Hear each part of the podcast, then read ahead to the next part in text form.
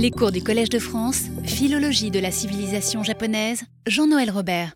Bonjour et merci d'avoir tenu jusqu'à ce dernier cours qui, se termine sous de, bons signes, puisqu'hier nous avons appris le nom de la nouvelle ère impériale.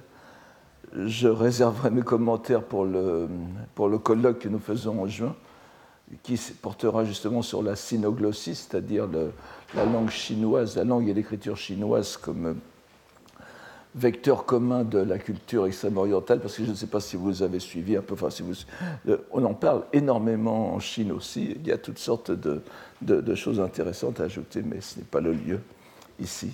Donc, euh, et nous ne sommes pas encore euh, vraiment dans l'ère LEOA, si j'ai bien compris, puisque elle ne sera active, activée qu'à partir du mois de mai.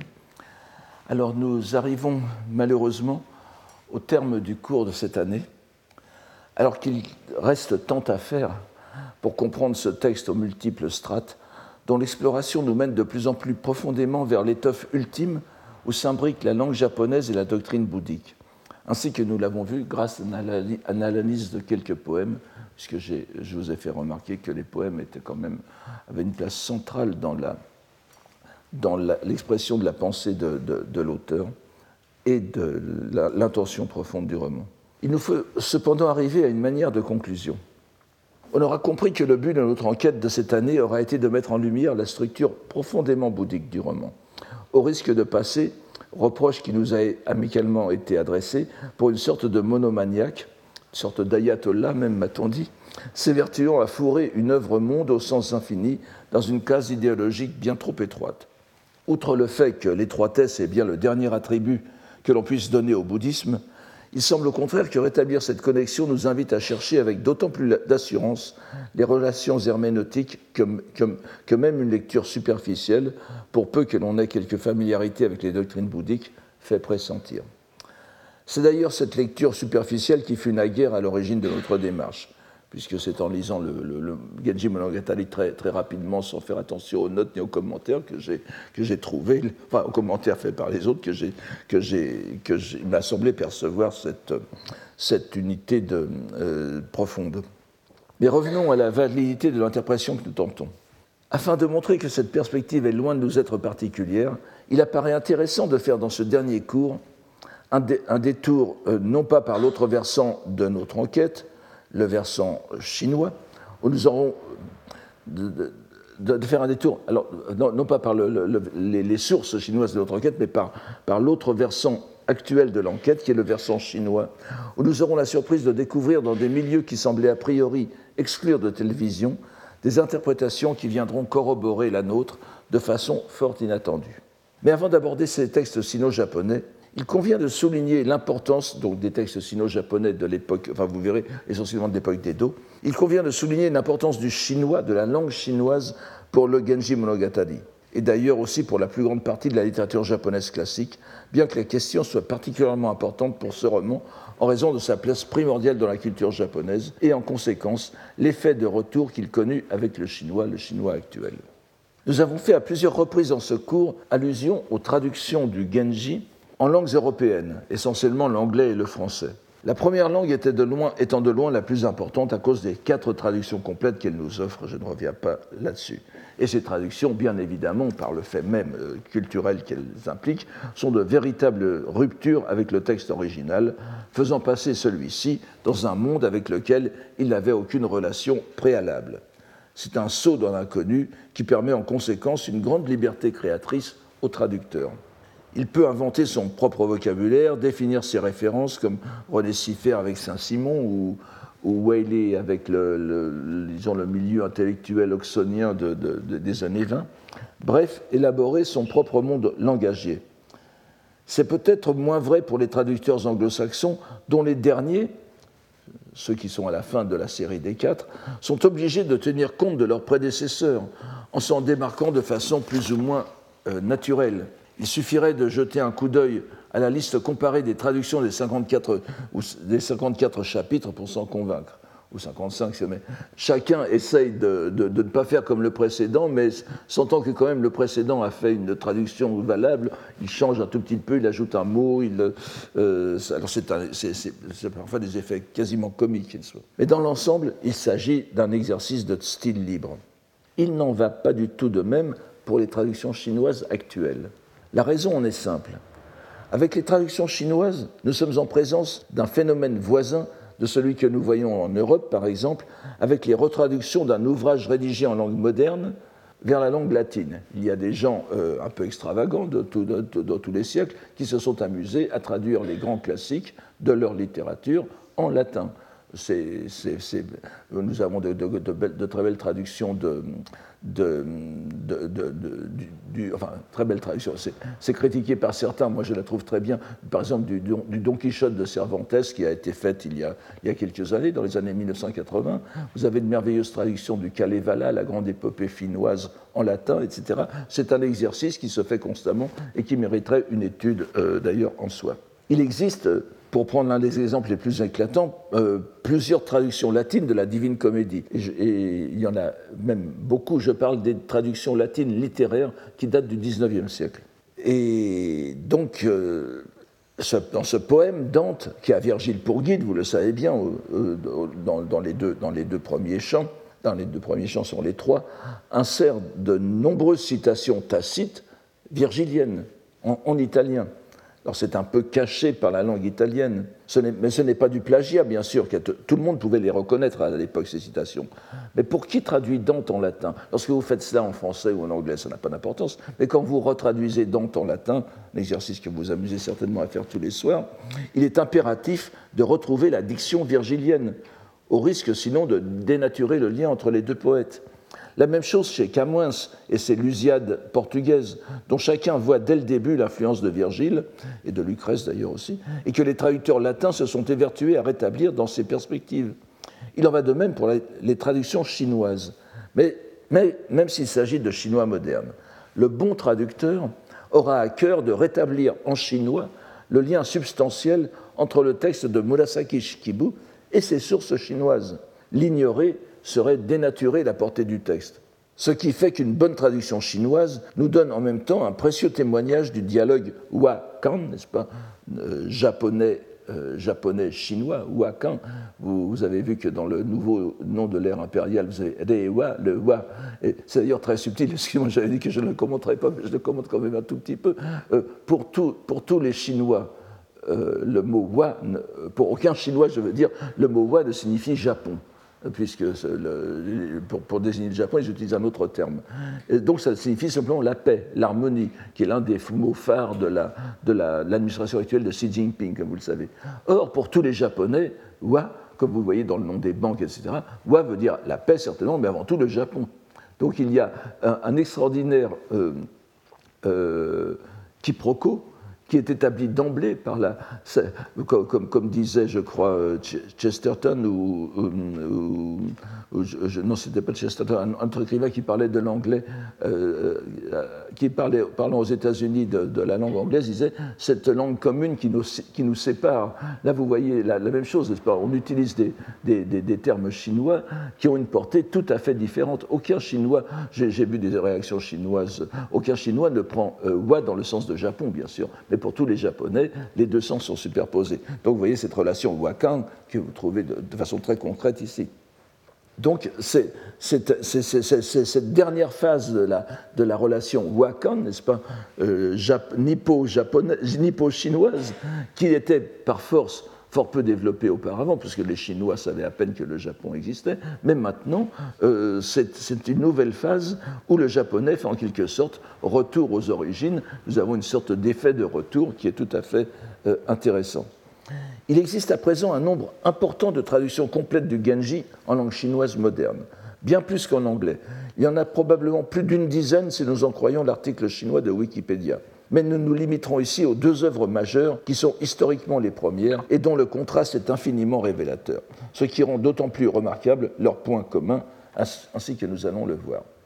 Je, vous donne la, référence d'un très bon article dont je remercie Madame Vier de me l'avoir communiqué, euh, qui est une étude sur ce traducteur, mais, les remarques évidemment sont, de moi.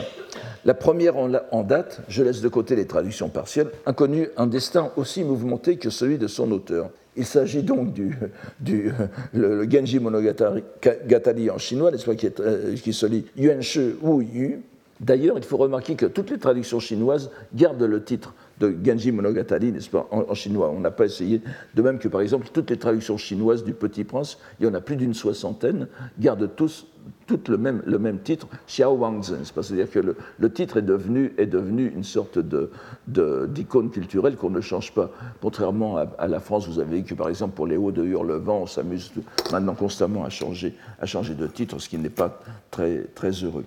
Donc il s'agit de la traduction du grand écrivain et artiste chinois euh, Feng Zikai, Kai, pas, qui, euh, prononcé en japonais Ho Shigai, il a une certaine notoriété au Japon, donc vous voyez les, dates ici. Nous ne pouvons même pas esquisser la vie de ce personnage singulier.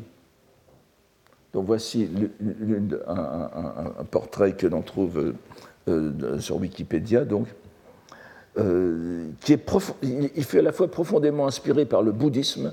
Il a vraiment eu une éducation bouddhique auprès d'un maître assez connu du,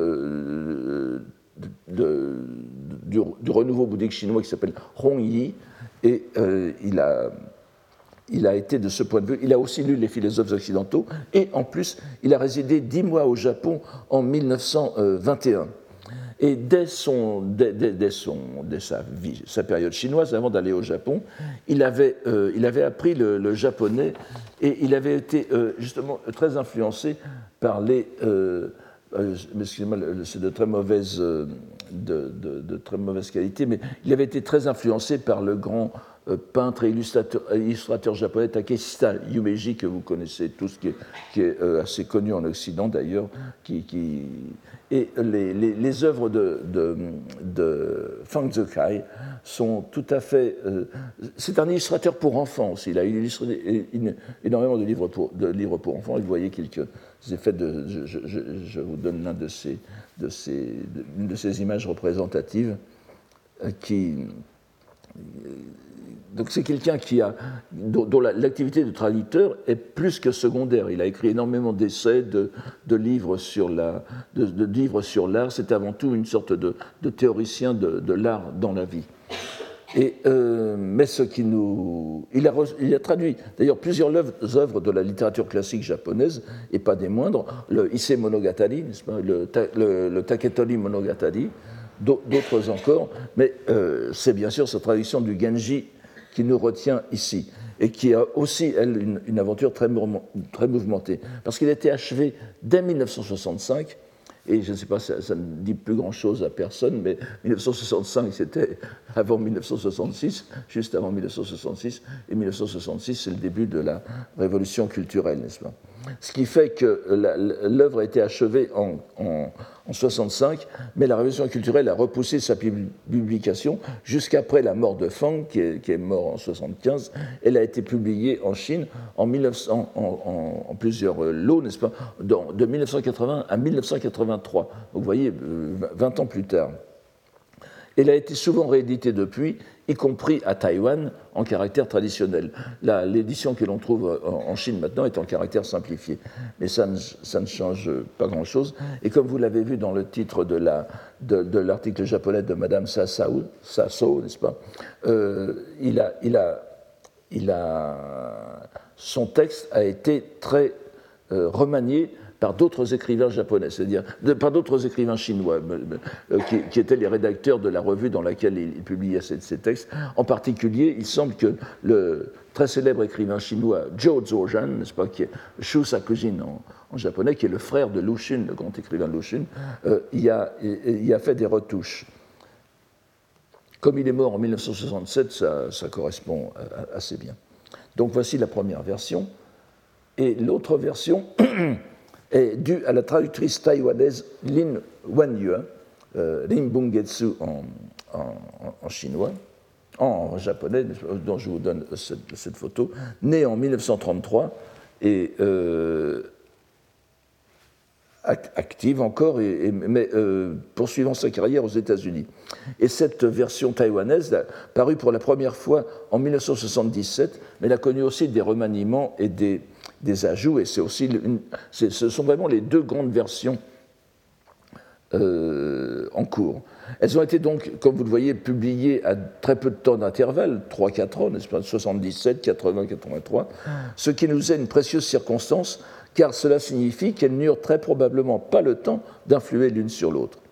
Et euh, il est intéressant de noter, mais alors là on n'en finirait pas, il faudrait un autre cours euh, d'une année, n'est-ce pas que la version, euh, de façon paradoxale, c'est la version continentale, si j'ose dire, de Fang Kai, qui euh, comporte de loin le plus grand nombre de traits de langue classique, tandis que la version publiée à Taïwan suit un rigoureux parti pris, euh, conscient de la part de la traductrice Lin Wenye, de, sinon de, langue parlée, de langue parlée populaire, mais de, de Baihua, n'est-ce pas, la, la, la, tradition de la langue parlée romanesque chinoise. Et c'est un très bel exercice aussi de ce point de vue. Les, deux, les deux, traductions sont des chefs-d'œuvre. Mais les deux traducteurs, cependant, convergent dans un même trait stylistique essentiel. Les 800 poèmes du Genji sont traduits par l'un comme par l'autre en chinois classique, absolument pas moderne, bien qu'en des maîtres différents, qui ne suivent pas forcément la prosodie classique chinoise. on ne va pas entrer là-dedans, mais qui sont tous rédigés en langue, enfin, à part à part quelques, quelques, minuscules, mais qui sont, quelques minuscules détails, mais qui sont tolérables dans la mesure où, euh, où, ils, plutôt que les, les, grands poèmes classiques chinois des, des Tang, etc., ils utilisent comme modèle les poèmes classiques qui sont insérés dans les grands romans chinois, comme Le rêve dans le pavillon rouge, le, le, le, le, le etc. Donc c'est plutôt une imitation de la poésie classique romanesque chinoise. Et d'ailleurs, il, se peut que ces deux traductions constituent les derniers grands recueils de poèmes, de poésie chinoise en langue classique, même si ce sont des traductions. Euh, vous savez bien que pour la, poésie, la traduction vaut autant que l'original. Enfin, c'est ce que je pense. Et euh, c'est donc des, Il faut remarquer quand même que Fang Kai, donc le, continental, et paradoxalement aussi, utilise parfois des formules beaucoup plus archaïques, euh, poétiques archaïques. Par exemple, il, utilise ce, caractère que, l'on lit shi en chinois, en chinois moderne, ke en japonais, qui ne qui, n'est qu'une sorte de, caractère rythmique que l'on met euh, au milieu de, certains vers et qui est caractéristique du shojing, n'est-ce pas, de la poésie ancienne, donc des odes de 500 avant Jésus-Christ. Alors c'est dans ces traductions que je trouverai un excellent exemple illustrant la nature particulière du dialogue sino-japonais ininterrompu depuis près de 1500 ans, ayant atteint à l'époque moderne une dimension nouvelle marquée par une vraie réciprocité dialogique. Cet exemple est court, mais très parlant. Il s'agit de la traduction du sixième poème du chapitre premier du Genji, dont je rappelle ici l'original, je vous le donne très rapidement. Si à sa recherche un, magicien avait pu aller, même indirectement, Steni, je saurais enfin où demeure son âme on se rappelle qu'il s'agissait d'un poème triste et désabusé de l'empereur Kiritsubo, après la mort de sa favorite, la mère du Genji. Poème japonais directement inspiré par le chant du regret éternel, le, le Chogonka, n'est-ce pas, de Hakudakuten de Pojuyi, dans lequel l'empereur Xuanzong envoie un sage taoïste dans une quête surnaturelle pour l'âme de sa concubine exécutée, Yang Weifei. Ce voyage surnaturel, nous l'avons dit, constitue la seconde partie du poème de Po Chuyi, de Hakurakuten, et d'une certaine façon la plus importante. Mais il est euh, annulé par la vision du monde bouddhique dominant dans le Genji Monogatari et se trouve réduit dans ce roman à une impossible rêverie à peine consolante. Dans le poème de, de, l'empereur Kiritsubo, le terme de Maboroshi, que vous voyez ici, le deuxième vers, n'est-ce pas, désigne un personnage et non un phénomène, le maître d'illusion et non pas l'illusion, alors que c'est le sens d'illusion qui dominera dans le chapitre 41. Ici, nous avons vu qu'il est utilisé en japonais pour rendre le terme de, doshi, de doshi du poème de Pochuyi, dont je vous donne la, version en haut, n'est-ce pas les, troisième et quatrième caractères, doshi, c'est le, maître taoïste, le pratiquant taoïste. Il me semble d'ailleurs que la syllabe finale shi a joué un rôle dans cette, dans cette personnification d'un maître abstrait. Vous vous souvenez que le, vous, vous, souvenez que donc Maboro shi, euh, euh, ça finit par shi aussi, et si vous me dites que c'est un peu tiré par les cheveux, je vous rappelle que le dernier vers le dernier poème du Genji Monogatari introduit ce même shi alors que c'est un terme chinois, dans un poème japonais, Norinoshi, le maître de la loi. Vous voyez, Maboroshi, Norinoshi. Bon, c'est quelque chose qui, euh, qui, est un détail, mais qui, euh, qui peut être un, qui, qui, est, à mon sens, parlant. Donc, il eût, été, il, eût été légitime pour un traducteur chinois qui voudrait, qui voudrait, remettre dans cette langue un terme japonais, qui en est bien synonyme, il, aurait, il aurait été légitime de se contenter de remettre le terme explicite de l'original, doshi n'est-ce pas, Doshi. Or, vous voyez que euh, ce, n'est pas, ce le cas. Le, poème de Po dit de la ville de Linxiang, un Taoshi, un maître taoïste, Hongduke, donc, donc Koto, Koto Kaku, Koto Kaku et pas Kaku, enfin j'insiste pas là-dessus, donc un, deux passages à la capitale, Luoyang. Euh, la capitale littéralement de l'oie sauvage, enfin encore une oie, vous me direz, mais c'est une autre, une celle-là qu'on appelle l'oie signaire, mais, et comme c'était la porte, je crois, nord de la capitale de, de Luoyang, c'est un pars prototo, n'est-ce pas, ça veut dire la, capitale de Luoyang. Donc, euh, Koto Kaku, Hongdu Ke, ne, désigne pas, ne veut absolument pas dire maître taoïste, c'est simplement le maître taoïste qui était le passage à la capitale. Donc il aurait été, euh, euh, plus facile de traduire Do Shi en chinois, tout simplement. Et ni Feng Zekai ni Lin Wenye ne se sont résignés à cette solution trop facile. La raison en paraît simple, c'est que ce mot chinois n'aurait pas indiqué par lui-même, puisque c'est un mot très banal en chinois, la source chinoise à laquelle Murasaki Shikibu faisait allusion. Tout le monde le, le sait, mais si on mettait Do Shi, un lecteur chinois moderne ne comprendrait pas l'allusion au chant des longs regrets. Ce qui fait que l'un comme l'autre, vous voyez, je vous donne les exemples, l'un comme l'autre ont eu pour, assez dire naturellement, recours à l'attribut qui est donné à, poser à maître taoïste, n'est-ce pas? C'est le visiteur à la capitale, qui marque sans ambiguïté cette fois le poème de Po Chui de Hakurakuten. Si on voit euh, Koto Kaku, on sait que c'est euh, le, le, chant des non-regrets. Si on voyait Doshi, ça pourrait être n'importe quoi. Et vous voyez les deux poèmes. Fong traduit de cette façon Je voudrais tant que vous vous transformiez en magicien taoïste pour trouver où réside l'âme de la défunte. Euh, je, n'insiste pas. Et euh, Lin ensuite Comment trouverais-je un, magicien taoïste qui, de l'empiré aux enfers, cherche le lieu de l'âme défunte et me le communique?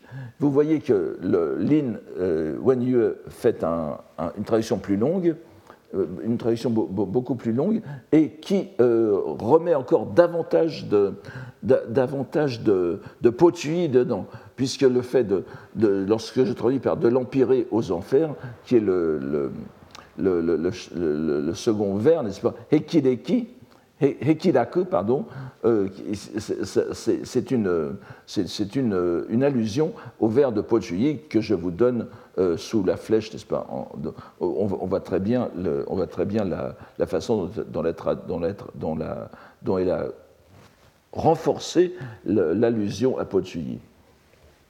Donc, donc ces vers ne sont pas qu'une curiosité littéraire. Ils illustrent de façon exemplaire, comme aucune, autre comme aucune traduction d'autres langues ne saurait le faire, la singularité du dialogue sino-japonais qui s'est tissé au fil des siècles. On peut bien sûr penser, je n'ai pas eu le temps d'aller voir encore, que les autres langues littéraires de la sinoglossie, le coréen et le vietnamien, ont pu profiter de cette relation pour en faire un réseau triangulaire, avec leur propre langue cette fois. Cela reste à voir dans une recherche ultérieure. Mais il conviendra que la notion fréquente en traductologie cette discipline nouvelle qui, fait florès maintenant, de langue source et langue cible, devient considérablement plus floue, puisque la langue source, qui est ici le japonais, avait en partie pour source la langue cible, qui est le chinois. Je suis désolé de ces paradoxes, mais c'est bien ce qui est le cas, n'est-ce pas? Et que traduire du japonais en chinois revenait dans une certaine mesure, statistiquement infime, mais très importante symboliquement, à ramener la source à son original. Mais ne manions pas trop le paradoxe, nous finirions par nous y embrouiller. En tout cas, ces traductions chinoises ne sont pas l'occasion de la première rencontre entre le texte et sa source. Cela s'est fait depuis bien des générations au Japon, grâce aux poètes, c'est la, deuxième partie, grâce aux poètes sino-japonais qui se sont évertués à mettre leur art au service d'une valorisation particulière du roman sur lequel tous s'accordaient pour penser qu'il occupait une place centrale dans la littérature japonaise, et pas seulement la culture. Car il importait de mettre un monument japonais face au monument littéraire chinois. Nous avons la chance d'avoir à Paris Madame Terada Sumier, qui compte consacrer une partie de ses recherches au Genji sino-japonais, et nous en attendons beaucoup. Pour notre part, nous nous contenterons de conclure ce cours en regardant la façon dont des poètes importants de style chinois, les kanshi, ont apprécié et résumé le Genji dans leurs œuvres. Pour cela, nous avons la chance d'avoir un article de Madame, très, précieux de Madame Kotani Kikoe qui nous fournit de très importants documents. Bien que son étude, très intéressante par ailleurs et qui appelle à approfondir le sujet, ne se rapporte pas directement à notre enquête, les poèmes cités la concernent au premier chef. Elle nous donne en effet une série de 54 poèmes, 55 si l'on met le non-chapitre Kumoyakude, n'est-ce pas, caché par les nuages, qui est accompagné d'une absence de poèmes de façon très, très, très intéressante. Donc c'est une, une série de 54 poèmes qui est ah, excusez-moi, je m'aperçois que je n'ai pas. Ah, ma oui, le, nom de, l'auteur est, dans le titre, n'est-ce pas? Hara Kosho, vous voyez les, les, trois premiers caractères japonais, euh, donc, que et, ce Doku Gengo, n'est-ce pas? Genji Monogatari Oyonde, Goju Shu, 54 poèmes. Donc, c'est un grand lettré de la fin d'Edo, Hara Kosho, 1767 euh, 1827, et il s'agit d'une série de, 54 quatrains de la forme Gogonzeku, c'est-à-dire des, quatrains de 5 caractères, de 5 euh, caractères chinois, donc une forme archi-classique de la poésie chinoise. Et chaque, chaque quatrain résume un chapitre du roman du Genji. Cette série attira l'attention de Rai Sanyo, que, dont, vous voyez les dates ici, qui en fit un commentaire que, que nous n'avons pas encore lu malheureusement. Euh, Lai San-yo est, c'est, le, grand, le grand, euh, je dirais le grand ponte de, de la, des études chinoises de la, fin du, de, la toute fin de l'époque d'Edo. Et, vous savez qu'il a entre, autres écrit le Nihon Gaishi, l'histoire non officielle du Japon, l'histoire euh, donc l'histoire libre du Japon, qui a été un, classique non seulement de la fin d'Edo, mais de toute la période Meiji, lu en japonais euh, pendant la période Meiji. C'est quelqu'un d'extrêmement important pour l'histoire de la, culture japonaise. Et euh, donc cette reconnaissance de l'un des plus grands lettrés du temps donna à cette série de poèmes une notoriété considérable. Mais euh, Harakosho ne fut pas le seul à se livrer à cet exercice.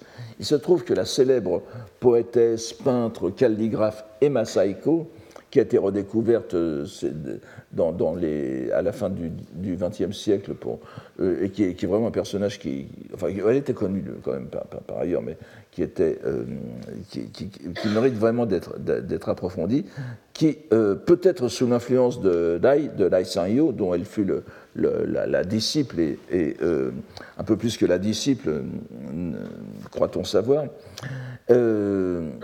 Euh, elle a également composé une série sur le même poème, dont il ne nous reste pour l'instant que cinq d'entre eux, et qui sont des shigonzeku, c'est-à-dire des, poèmes classiques aussi, mais de des caractères vers de sept caractères.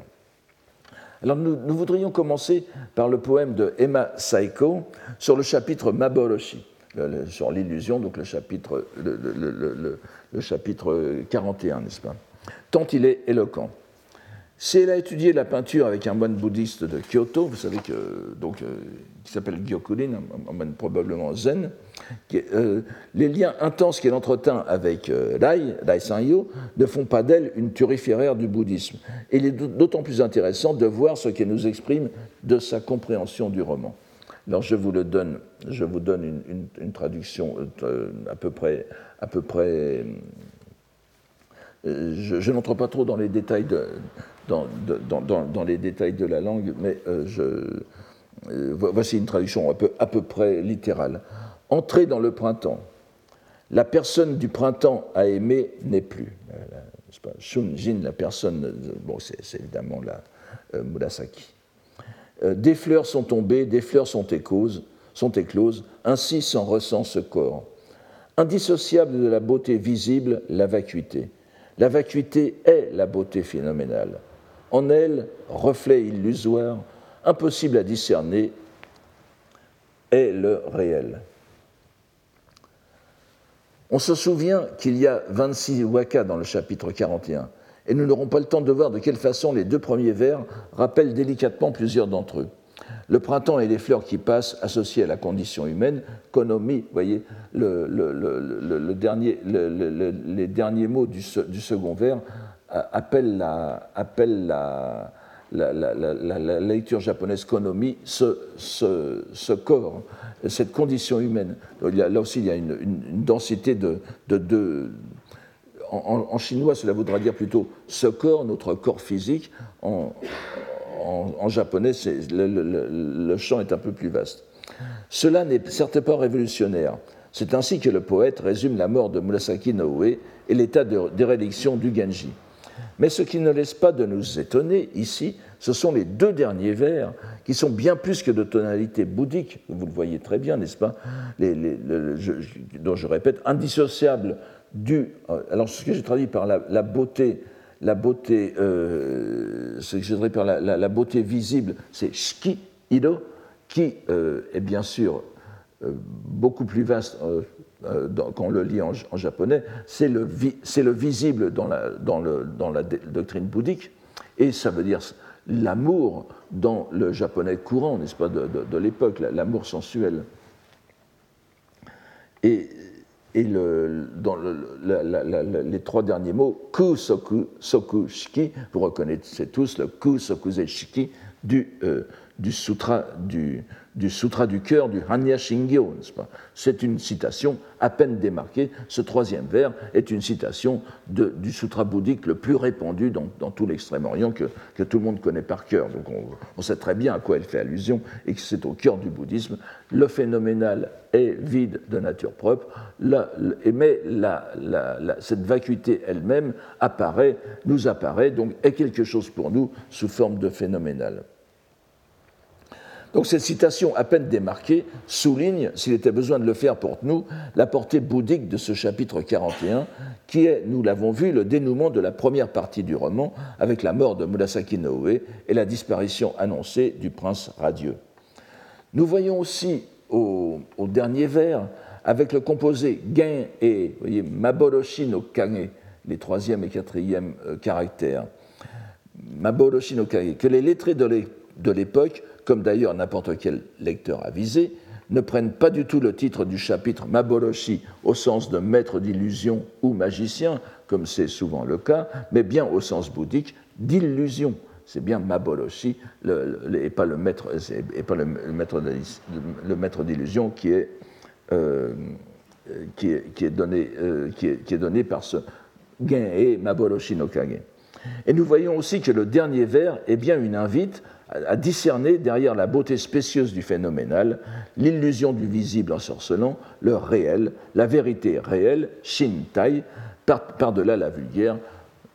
Je, fais référence plus d'une fois à cette euh, idée des deux vérités, les Nitai, Nitai Don, n'est-ce pas, Zokutai, Shintai, qui est non seulement derrière le Genji Monogatari, mais derrière toute la littérature bouddhique, euh, toute la littérature japonaise de l'époque et la, poésie tout particulièrement.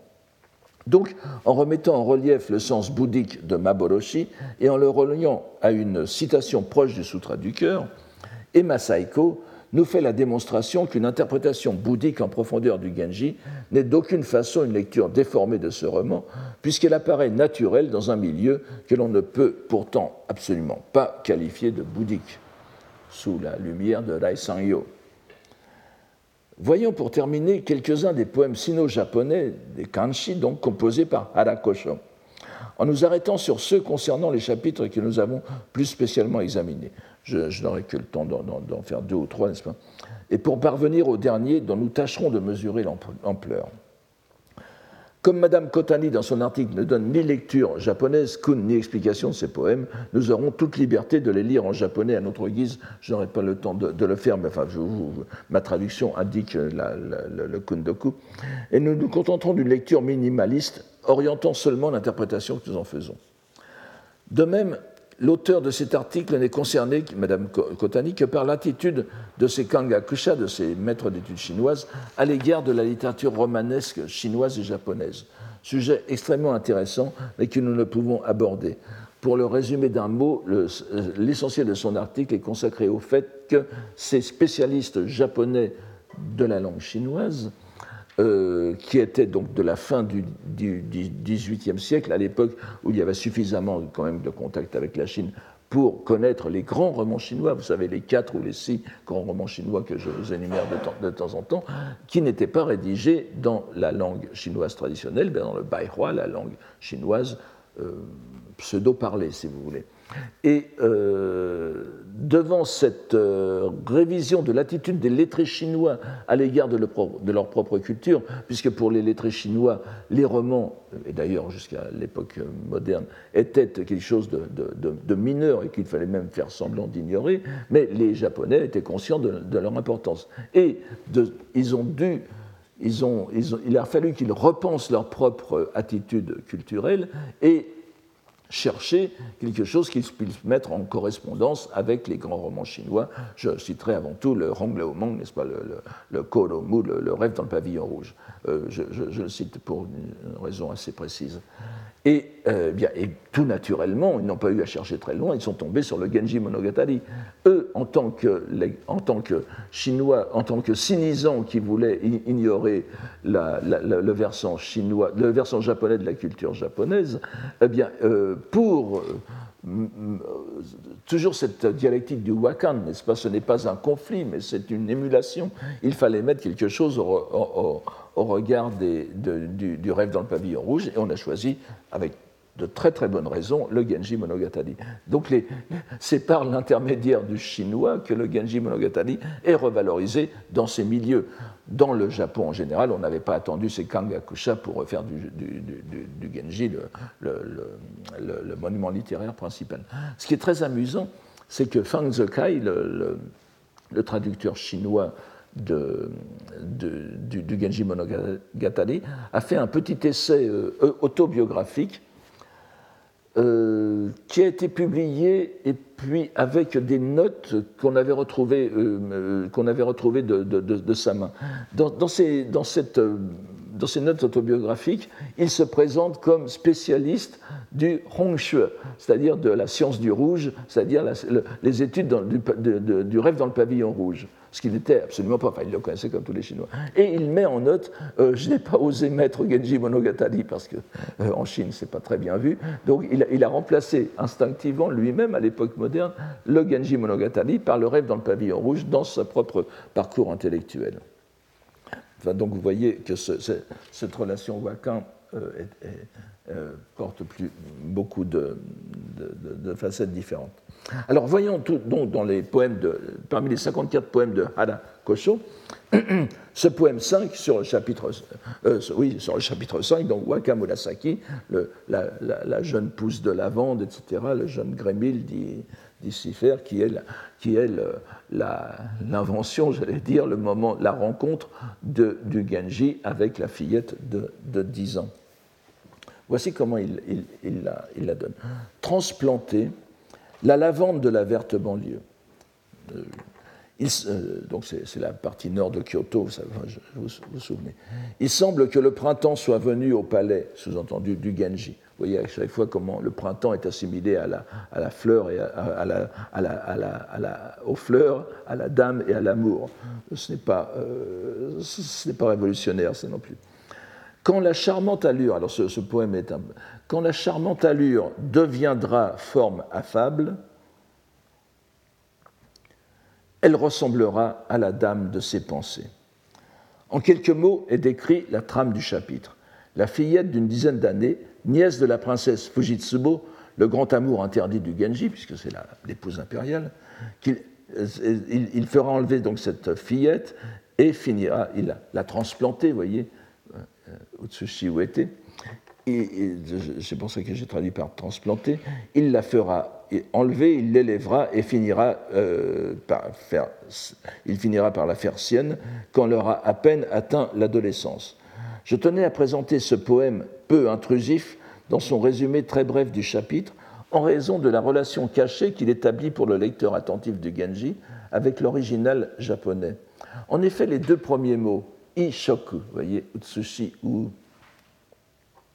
ne font que transposer la locution de même sens, utsushi ou était, qui, dans, le poème que je vous donne en dessous, dans le poème que, euh, nous trouvons dans un poème du chapitre 53, c'est-à-dire bien plus loin, n'est-ce pas, dans le chapitre Tenarai, qui euh, s'applique alors à Okifune.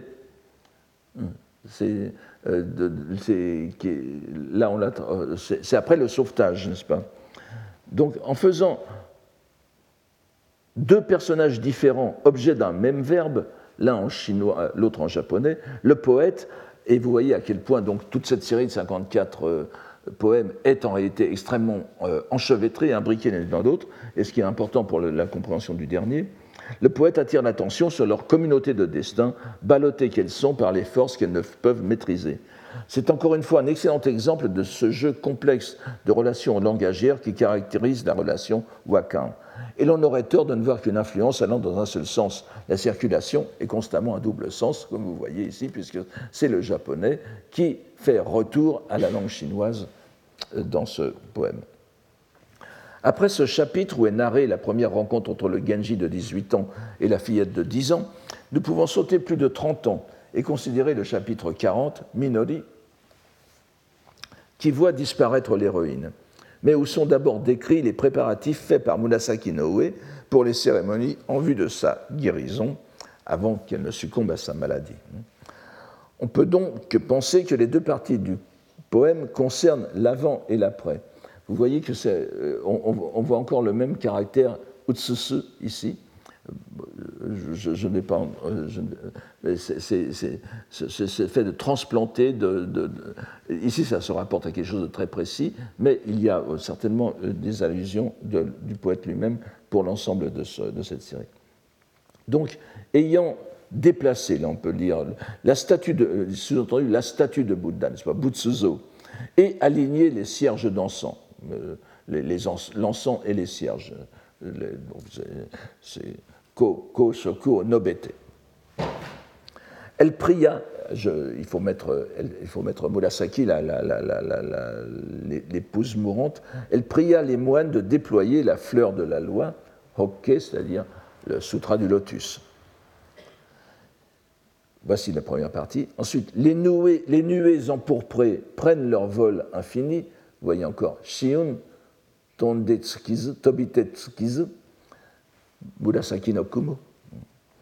Sur le palais de printemps, une pluie de fleurs célestes. Le premier vers décrit donc les préparatifs de la dédicace du millier de copies du Sutra du Lotus, vous vous souvenez, par Murasaki Noe. Le deuxième vers décrit sans doute cette dédicace. Et euh, c'est assez amusant de. Il faut comprendre ici le verbe tenz, le, troisième caractère du deuxième vers, au sens de mettre en branle, comme, dans Demporin, n'est-ce pas Mettre en branle la, roue, de la loi, mettre en branle le sutra du lotus, plutôt qu'au sens liturgique de Tendoku, qui est un acte liturgique, mais qui consiste à déployer de façon symbolique les pages du sutra, euh, simplement les premières pages et les dernières pages, c'est un très beau geste, une sorte de. On ouvre le sutra qui est plié en accordéon comme un éventail et on le replie, ce qui équivaut à la, à la lecture même du, du sutra, n'est-ce pas et le troisième, dans le troisième vers, ce qui est le basculement narratif du poème, il faudrait, commencer par un mais, n'est-ce pas? Euh, qui met pleinement en œuvre le jeu de mots sur les deux sens de Murasaki, et Murasaki no Kumo, c'est le nom de l'héroïne, la, lavande, la violette comme la lavande, et c'est les nuages empourprés, les nuées empourprées, qui sont annonciatrices de la venue du Bouddha Amida au devant de l'âme du défunt, qui l'accueillera dans son paradis. Donc vous, vous, connaissez bien la chose, n'est-ce pas? Avec la, la, métaphore finale miraculeuse, il pleut des fleurs célestes, puisque c'est aussi l'une des caractéristiques de.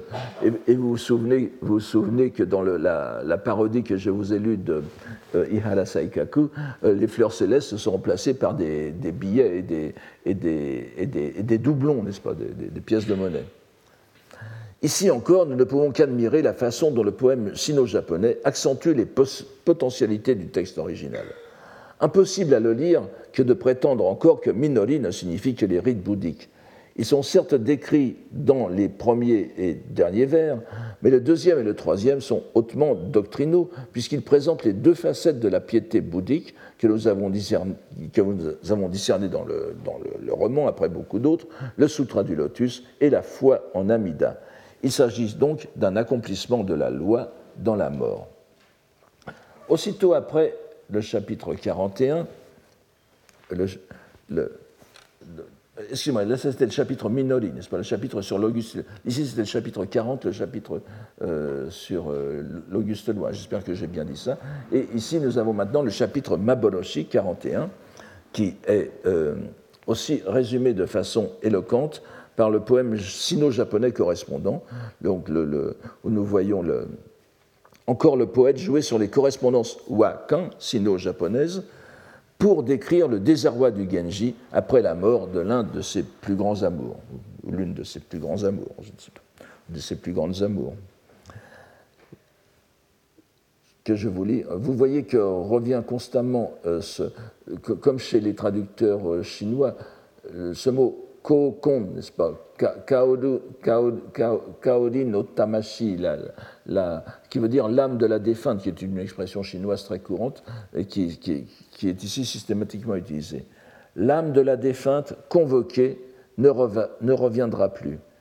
Vacillant de cœur, ce n'est-ce pas, il retrouve l'automne. L'ombre des oies sauvages partant dans l'obscurité pourront-elles ou non aller sur les traces de la belle?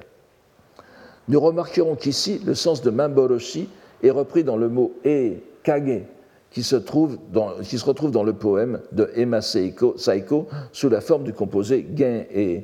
il se retrouve ici dans le troisième, dans le troisième vers, sous le, sous le, c'est l'ombre des, des oies sauvages.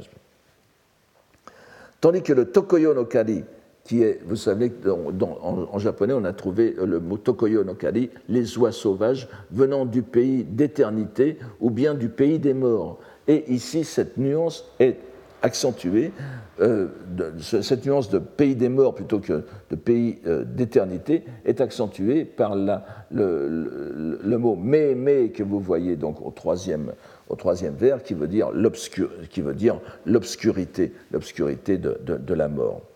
Donc, euh, ce, troisième vers évoque une toute autre dimension de la mort que celle du, chant du, regret éternel, puisque dans ce regret éternel, Yang Guifei se trouve dans un paradis, n'est-ce pas Et qui réoriente le poème sino-japonais vers le traitement romanesque du thème, euh, c'est-à-dire dans, le roman de, Genji. Avant de voir le dernier poème, qui devrait nous donner une clé importante de compréhension, Voyons l'avant-dernier en raison de l'incorporation d'un élément surprenant chez une disciple de Rai Sanyo.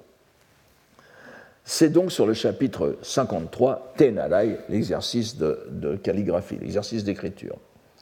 Je vous, le, le, traduis aussi simplement. Au flanc du mont Hiei, euh, donc le, le, mont, euh, le, mont, sur, lequel, sur la pente duquel, vers, l'est, se trouve Yokawa, n'est-ce pas, d'où nous avons vu le, le, personnage. Donc, au, flanc du mont Hiei, la cellule de l'âme convoquée s'en est retournée. S'étudiant à l'écriture, elle dissipe les tourments mondains. Se projetant dans le miroir, elle dépouille ses facultés souillées par la poussière des passions. La porte de la moniale, n'est-ce pas So, Nyoso no Tobira, désigne bien sûr la nonne, sœur cadette du préfet monastique de Yokawa, donc euh, Yokawa no Sozu. Le deuxième vers se rapporte au sauvetage de Ukifune, hein, qui s'était jeté dans la rivière d'Uji. Et nous apprécierons que dans la série, ce chapitre réalise ce qui avait euh, paru impossible à deux reprises, puisque l'âme rappelée de Kiritsubo no Koi et de Murasaki no Ue n'avait pu revenir. Mais ici, l'âme est revenue, voyez, euh, euh, Tamashi Omanaite, Tamashi Sunawachi Kaereni. Donc, Kaerinu. L'âme est revenue d'entre les morts après sa tentative de suicide.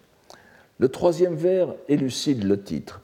La survivante fait des exercices de calligraphie dans le roman pour une espèce de distraction de, personnes un peu hébétées qui revient lentement à la vie et qui y reprend d'où, tandis, qu'ici l'exercice est présenté comme une pratique de thérapie psychologique, n'est-ce pas, pour dissiper le souci, les tourments de ce monde. En revanche, dans le chapitre en question, il n'y a pas de mention de miroir, pas plus qu'il n'y ait question de poussière. Et bien sûr, tout lecteur, même occidental, reconnaît dans ce dernier vers le dialogue zen très connu entre n'est-ce pas, Shinshu et euh, Eno, Hueneng, à propos de la poussière se déposant sur le miroir de la pensée. Vous savez bien, il faut, il faut euh, euh, essuyer la poussière du miroir, mais quand il n'y a pas de miroir, où se déposerait la poussière? Bien qu'il n'y ait pas d'épisode de miroir dans le roman, on peut peut-être penser que la scène, la scène finale où, euh, Kifune, avec les autres nonnes, euh, coud des vêtements et, essaye un vêtement voyant sur son habit de nonne, y fasse allusion.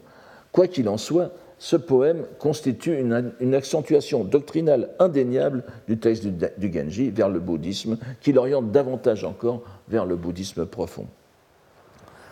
Cette accentuation culmine dans le dernier roman, dans le dernier poème, conclusif de la série, qui apparaît lui aussi reposer au moins sur deux couches sémantiques.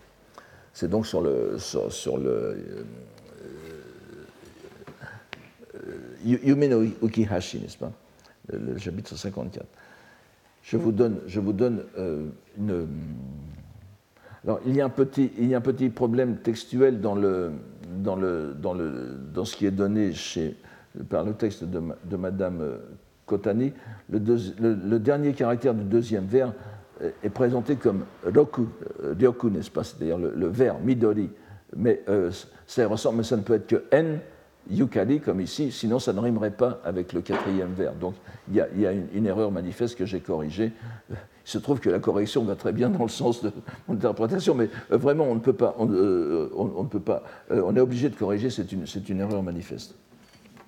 Donc voici ce, terme. Le général Gen aux passions multiples, je traduis de façon littérale, aux passions multiples, son désir, son désir enfin venu à terme crée à nouveau des liens. Veuillez constater comme la beauté amoureuse, Ido, se trouve dans la vacuité. Les liens qu'elle contracte durent des âges cosmiques. Je reviendrai sur ce terme de Dainen ou Tainen après. Kaoru, qui est le, personnage auquel il est fait allusion ici, n'est-ce pas? C'est-à-dire donc le, fils adoptif, le, fils adoptif, qui, donc qui n'est pas le fils réel de, Genji, du prince, est appelé euh, n'est jamais appelé Gen Taisho dans, ce chapitre, ni même ailleurs. Je crois qu'il y a juste un passage délicat dans, dans, un autre chapitre. Mais en général, il est appelé, on peut appeler Kaoru Taisho ou bien euh, Taisho tout court. Gen, ici, l'appellation est, donc très rare. Et il n'y a aucune difficulté à comprendre dans un poème chinois qui ne respecte pas forcément la titulature japonaise que le Genji, qui est allé après au-delà du grade de général, mais c'est déjà pas mal, Taisho, soit appelé Taisho dans un poème chinois. C'est-à-dire que euh, le, poète, ici, superpose sciemment les deux personnages. Et l'épithète de passions multiples, Tajo, n'est-ce pas, euh, du, début, c'est Nasake no Okishito, s'appliquerait bien mieux au Genji qu'à Kaoru, puisque les passions de Kaoru sont moins multiples que celles du Genji, si j'ose faire des comparaisons dans ce domaine. Et le deuxième vers concernerait donc Genji pour la première partie, les passions, les désirs sont venus à terme parce que le Genji est mort et les premières, et les premières la, vie passionnée du Genji est venue à son terme, mais voilà qu'un autre Gen, un autre général Gen, Futatabi Yukari o développe de nouvelles passions, redéveloppe de nouveaux, de nouveaux liens karmiques, et euh, c'est l'épisode de Kaoru et de Ukifune qui, serait dans ce second vers. Et le troisième vers est le prototype de celui de Emma Taiko, n'est-ce pas? Veuillez constater combien le, le, donc, mais le shiki aussi, c'est-à-dire le, le, support des passions qui est le visible, euh, se trouve dans la, dans la, dans la vacuité, euh, dans, dans, cette vacuité qui est ici autant morale qu'ontologique. Et dans le dernier, donc, ce hiro provoque les, contractions, n'est-ce pas, au sens de contracter, de, faire un contrat. Musubu, musubi kitalité, c'est N, les, les, liens karmiques se, nouent et cela produit des dainen. Alors littéralement, c'est dire grande année. Vous direz, ça ne fait pas beaucoup, mais il faut savoir que dans le Chuangzi, le Soshi, il y a un passage à laquelle se réfère cette allusion, où euh, vous avez ce qui est déjà beaucoup dans la, dans la, dans la, dans la mentalité chinoise pré-bouddhique. Vous savez que le, le, bouddhisme est la, est la, religion des grands nombres, vraiment, des, des, des, nombres qui ont apporté une dimension tout à fait inconnue à l'infini mathématique, euh, enfin, en tout cas dans, les conceptions courantes de, la Chine. Et Chuangzi parle d'années, d'années, de, de, périodes où chaque, saison fait 8000 ans. Et il dit que ça constitue des dainen, dainen de grandes années. C'est-à-dire que dans la terminologie chinoise, c'est ce qu'il y a de plus proche de Go, n'est-ce pas, d'âge cosmique, de Kalpa, du Kalpa bouddhique. Et c'est pour ça que je, je pense qu'on peut, très bien traduire les liens qu'elle contracte durent des âges cosmiques, c'est-à-dire que le, la, transplanter euh, en, sino-japonais, c'est l'équivalent de Go. Dans cette perspective, ce poème s'accorde très bien avec ce que nous avons dit du dernier chapitre du Genji, qui n'a pas de conclusion. Dogme des douze liens causaux, des Juni Innen, dont vous avez ici le N, fait que l'enchaînement ne s'arrête jamais. Si le Genji n'est plus là, son double, Kaoru, reprend le cycle infernal qui durera tant que durera le refus de reconnaître le réel, n'est-ce pas, de, voir que, ce, que, nous croyons être le réel n'est qu'au sein d'une vacuité, d'une absence de, nature propre.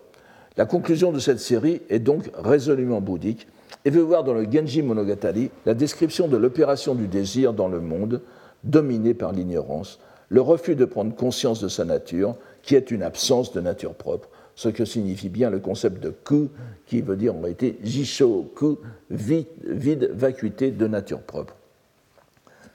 Donc voilà, nous voici euh, arrivés à la fin de cette huitième année d'une série de cours consacrés tout entier à la philologie de la civilisation japonaise, que j'appelle aussi hiéroglossie japonaise, et qui a eu pour thème cette fois-ci le roman du Genji. Il nous faut en donner une rapide conclusion que je commencerai, comme on le fait souvent au Japon, par une anecdote révélatrice. En quel règne était-ce Isolé non Tolkinica. C'était en tout cas il y a de cela bien longtemps, vers 1974 ou 1975.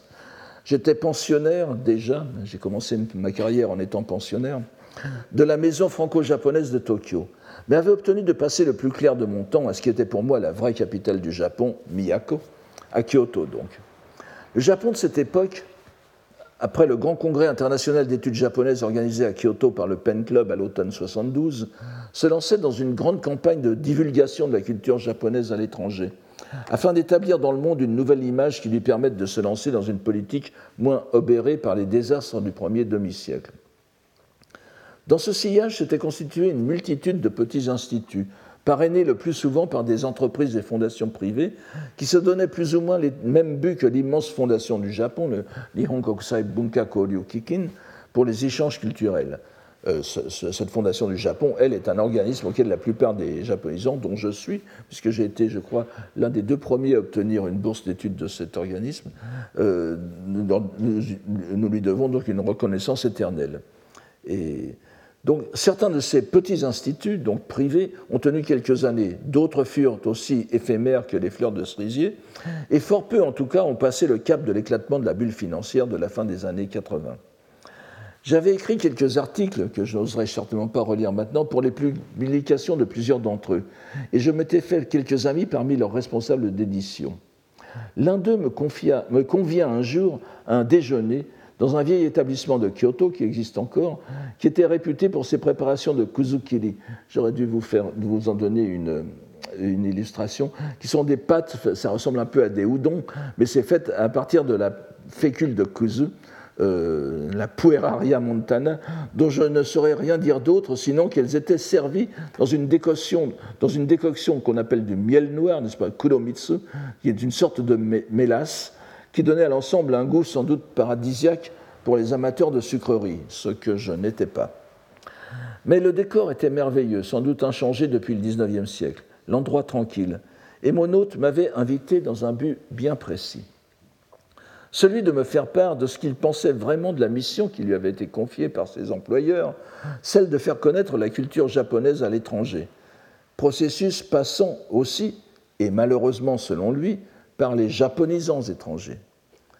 Or, ceux-ci, bien que pour la plupart fort estimables, estimables partaient avec un handicap certain, ils étaient incapables de comprendre la culture japonaise qui n'était véritablement accessible qu'aux Japonais eux-mêmes. On mesure alors combien le malheureux souffrait dans ce sacerdoce où il devait travailler à faire passer la culture japonaise à l'aide de médiateurs qui n'y entendaient rien. Et il eut alors cette phrase mémorable qui m'est restée gravée dans la mémoire. Je le cite. Prenez le Genji Monogatari, par exemple. N'importe quelle collégienne japonaise de 4e ou 3e, Chugako Sannen no Nanoko, n'est-ce pas, donc 14-15 ans, N'importe quelle collégienne, japonaise de, 4, e ou 3e en comprendra davantage que n'importe quel professeur d'université américaine ou européenne après 20 ans d'études. Ces mots n'étaient pas destinés à me blesser. Mon hôte voulait vraiment m'expliquer l'ampleur du supplice de Sisyphe auquel il était condamné, une tâche éternellement répétée et sans issue possible. Et de toute façon, je n'étais pas encore prêt d'avoir fait 20 ans d'études du Genji. Loin de me blesser d'ailleurs, cette sentence m'avait enchanté, tant elle supposait d'optimisme dans la relation que les Japonais entretenaient à l'égard de leur littérature.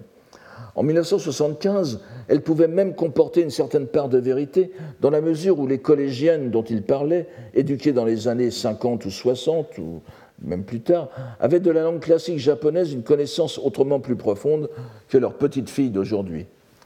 J'ai vu nombre d'exemples de personnes avec simplement une bonne éducation euh, supérieure lire facilement le Heike Monogatari, dont le style est bien sûr plus aisé à comprendre que le Genji. Il n'est pas dit non plus que, plus ou moins inconsciemment, mon hôte n'ait eu en tête l'exemple de la fillette du Sarashinaniki lorsqu'il m'a dit ça. Il était un peu hardi et optimiste de le transposer à l'époque moderne, mais cela ne changeait rien à sa vision. Il existait un lien particulier entre le Genji et ses lectrices, pour le coup le féminin est de mise, de ces lectrices japonaises.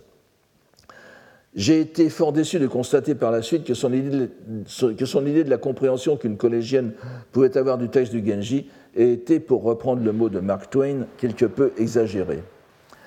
Si nous en restons au simple niveau des représentations, cependant, mon hôte n'avait pas tort, et j'estime cette anecdote plutôt roborative.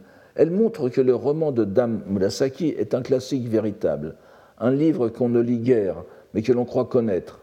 Il se peut même que les plus jeunes générations, instruites par l'Internet et les bandes dessinées, aient renouvelé leur correspondance de l'œuvre depuis le millénaire célébré en 2008. C'est ce que donnerait à penser la vogue des Culture Center, dont je vous ai parlé la dernière fois, Cultural Center, dont nous parlions au premier cours. De ce point de vue, une grande partie de ceux des Japonais qui se préoccupent encore de culture entretiennent encore une certaine relation privilégiée avec le Genji.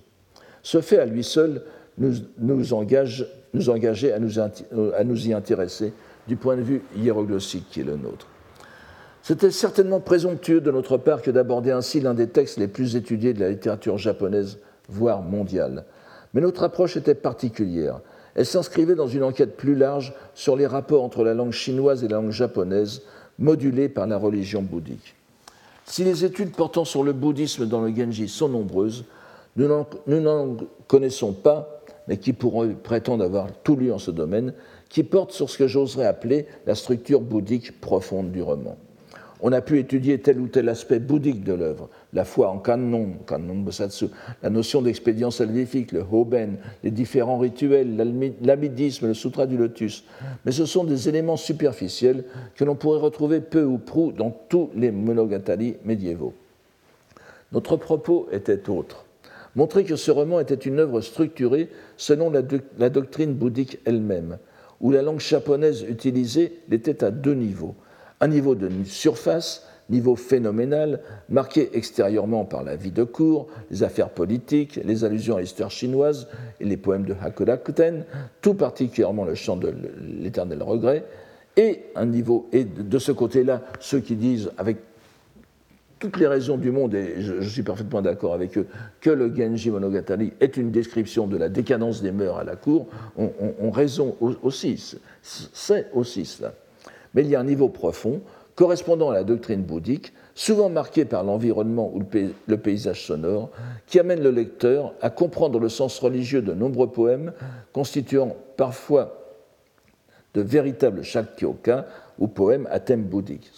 Ce, sens religieux, donc, structure euh, ce roman. Nous avons vu combien, dans tous les chapitres considérés ici, la tension est constante entre les passions des personnages, leur conscience du caractère pécamineux de ces passions, leur aspiration à y échapper en entrant dans la voie bouddhique et leur résignation à se laisser emporter par le tourbillon de leurs désirs. Cette résignation qui est marquée, vous avez vu, dans ce poème sino-japonais des environs de 1800 et qui, donne vraiment la, qui, donne vraiment la, teneur de, de cet infiniment répété du point de vue bouddhique. Nous avons parfois employé le terme de sutra à rebours pour décrire la nature du roman. Il en présente nombre de traits. Nous avons vu comment le premier chapitre traçait un parallèle entre la biographie du Bouddha et celle du prince radieux. Nous avons vu aussi que le protagoniste était plus d'une fois explicitement comparé à un Bouddha. Mais c'est un Bouddha qui ne parvient pas à faire le pas décisif dans la voie vers l'éveil, qui ne parvient pas à quitter son état, à abandonner définitivement la vie mondaine. Dans ce parcours balisé selon les 52 degrés vers l'éveil parfait, le héros, pas plus que sa descendance, ne, pourra se libérer, alors qu'il aura vu son fils devenir empereur, sa fille impératrice. De ce point de vue, il aura réalisé l'autre branche de l'alternative proposée à Shakyamuni, le succès politique, bien que ce ne soit pas lui, mais sa descendance qui l'aura obtenu. De ce point de vue, la narration du Genji est étrangement plate, s'il y a bien une évolution dans la hiérarchie de ce monde, les personnages restent toujours au même niveau moral, enchaînés dans les liens éternellement renouvelés de leur passion. La fin même, qui est une non-fin, un constat d'indétermination, malgré l'arrière-plan bouddhique des deux derniers chapitres, renforcé par la présence du plus illustre religieux de l'époque, Genshin, n'est-ce pas, prend délibérément le contre-pied de ce que l'on attend d'un sutra ou d'un texte d'enseignement. Il n'y a pas de conclusion. Mais si l'on prend, comme nous y sommes invités par le caractère unique du poème qui souligne le dernier chapitre, à considérer que l'intention narrative profonde se trouve exprimée dans les poèmes, nous constatons avec le plus grand intérêt que ce dernier mot poétique du roman, le dernier mot du dernier poème, est le verbe madou, égarer. Ce verbe résume sobrement, s'égarer. Ce verbe résume sobrement l'ensemble du roman. Apposé à un nom aussi, un mot aussi fondamental que Michi, la voix, dans le même poème, on peut dire que le résumé ainsi esquissé est tout le contraire d'un sutra. Ce poème, donc, en forme de shakyoka, de poème censé expliquer la voie bouddhique, en représente en fait l'image inversée, celle d'un chemin qui ne mène nulle part, pour reprendre un titre célèbre occidental. S'il se trouvait au moins une personne pour approuver notre lecture, ce serait bien l'auteur du No Genji Kuyo, qui va encore bien plus loin, puisqu'il prône l'identification de Dame Murasaki et du Bodhisattva Kannon, ce qui fait de facto du roman un texte de prédication provenant directement de l'émanation du Bouddha Amida. On comprend en ce, cas pourquoi le roman présente une telle foi en ce Bouddha.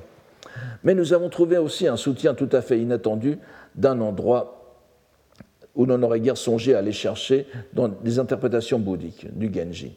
Il s'agit de ces poèmes en sino-japonais, des kanji de l'époque d'Edo, fort tardifs même, provenant d'un milieu où la doctrine de Shakyamuni n'était guère en odeur de sainteté. Trouver dans ces poèmes brefs une, si ouverte et innocente dans son évidence exégèse du roman en termes purement bouddhiques et même scripturaires, Hanya Shingyo, en dit long sur ce, sur ce, que des lecteurs japonais suffisamment érudits pour juger de ces choses pouvaient percevoir du sens profond du texte. Il est décrit tout simplement comme un exposé de l'enchaînement causal infiniment répété qui maintient les êtres humains dans la prison des, renaissances. L'une des preuves du statut quasi religieux du Genji Monogatari se trouve dans l'usage que l'on en fait. Fort rares sont les œuvres littéraires qui connurent une utilisation magique. Je n'en connais pour ma part que deux jusqu'à présent. Le Hyakunin Ishu, l'anthologie des 100 poèmes japonais de, de, Teika, n'est-ce pas, qui est aussi l'un des grands rédacteurs du Genji. Et euh, il est significatif que, ce soit seulement les poèmes du roman et du Hyakunin Ishu qui soient utilisés dans le cadre de ce qu'on appelle le Uta Uranai, la divination par les poèmes japonais c'est un, une, pratique extrêmement intéressante. J'en parlerai dans, mon séminaire, mais ce n'est pas le lieu ici de l'aborder. Certes, l'attestation la plus claire que nous en ayons pour l'instant est tardive. Elle date du XIXe siècle, dans un manuscrit que nous étudierons dans le séminaire, mais il doit certainement prolonger des pratiques plus informelles, telles qu'on les voit d'ailleurs reprises de nos jours même sur des sites de l'Internet. Que ce soit comme roman ou comme grimoire, le Genji a encore un rôle indéniable dans le Japon moderne. Il est loin d'avoir dit tout ce qu'il avait à dire, mais j'espère que l'enquête menée ici donnera l'envie de reprendre la lecture et d'aller plus loin encore et plus profond dans un texte inépuisable. Je vous remercie. Je suis désolé de vous avoir prononcé.